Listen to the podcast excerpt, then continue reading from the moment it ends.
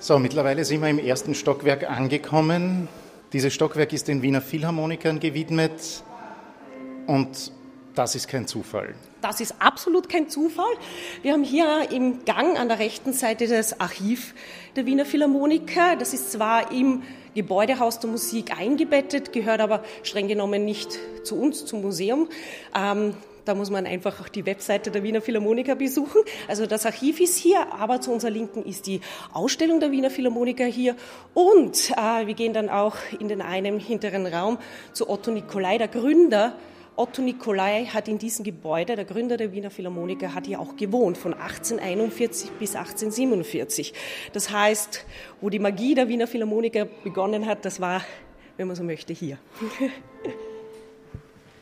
Ja, das Besondere an der ersten Etage ist auch, dass sie noch so aussieht wie aus der Zeit von Erzherzog Karl streng genommen, genau genommen aus dem zweiten Viertel des 19. Jahrhunderts, also genau wirklich in der Zeit, wo Erzherzog Karl mit seiner Frau, seinen Kindern hier gewohnt hat. Und äh, Sie sehen den wunderschönen Stuck an den Wänden, diesen wunderschönen Stäbchenparkettboden oder auch, wir haben hier drei Kamine hier, zwei kleinere, einen größeren. Und der erste Stock war einmal ein Spiegelsaal zu Erzherzog Karls Zeiten. Und ähm, er hat hier, ja, Veranstaltungen gemacht. Äh, das Entree, der Salon, ähm, seine Besucher empfangen. Die Belle Etage, wie man so schön sagt und wie man es zum Beispiel auch vom Schloss Schönbrunn kennt, ist hier eben in der ersten Etage, aber jetzt ist hier die Ausstellung der Wiener Philharmoniker. Wir haben hier im Kinosaal für 55 Minuten Programm, also ungefähr 45 Minuten, nicht ganz, ein Stück vom Neujahrskonzert immer mit dem Donauwalzer und dem Radetzky-Marsch und dann ein bisschen vom Sommernachtskonzert und immer quasi mit Ende Jänner das aktuelle Neujahrskonzert läuft dann schon und vom Vorjahr das Sommernachtskonzert. Was gibt es noch zu sehen bei den Wiener Philharmonikern?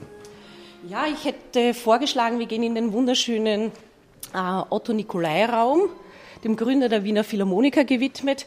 Dort haben wir einige sehr, sehr nette Dokumente, wie zum Beispiel das Gründungsdekret oder das erste Foto aus, von dem Jahr 18, aus dem Jahr 1864 und natürlich das erste Konzertplakat, also der Geburtstag der Wiener Philharmoniker.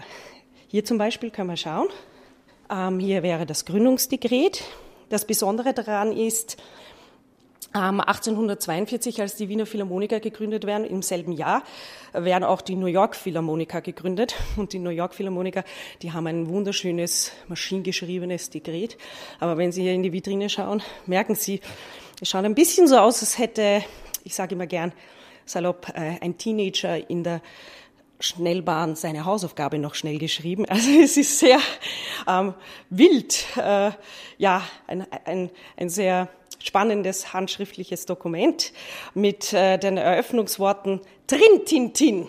Und dann liest man noch Hört, hört. Es ist die Zeit da, dass die Musiker nicht mehr bloß schlafen oder im Bett geigen. Ja? Und dann steht sogar das Wort Kreuzdonnerwetter. Ja?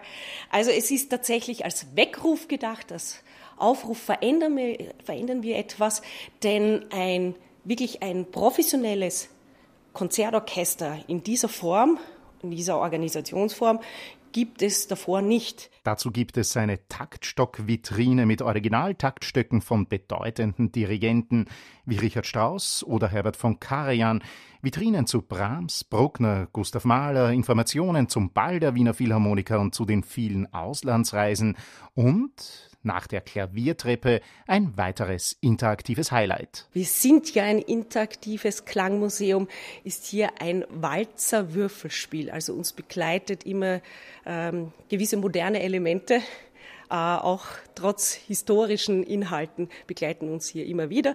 Und hier kann man selber einen Walzer komponieren. Walzer passt ja gut zu der Strauß-Familie und zum Kinosaal mit dem Neujahrskonzert. Ja, und hier kann jeder Besucher selber zum Komponisten, zur Komponistin werden, indem man mit virtuellen Würfeln einen Walzer komponiert.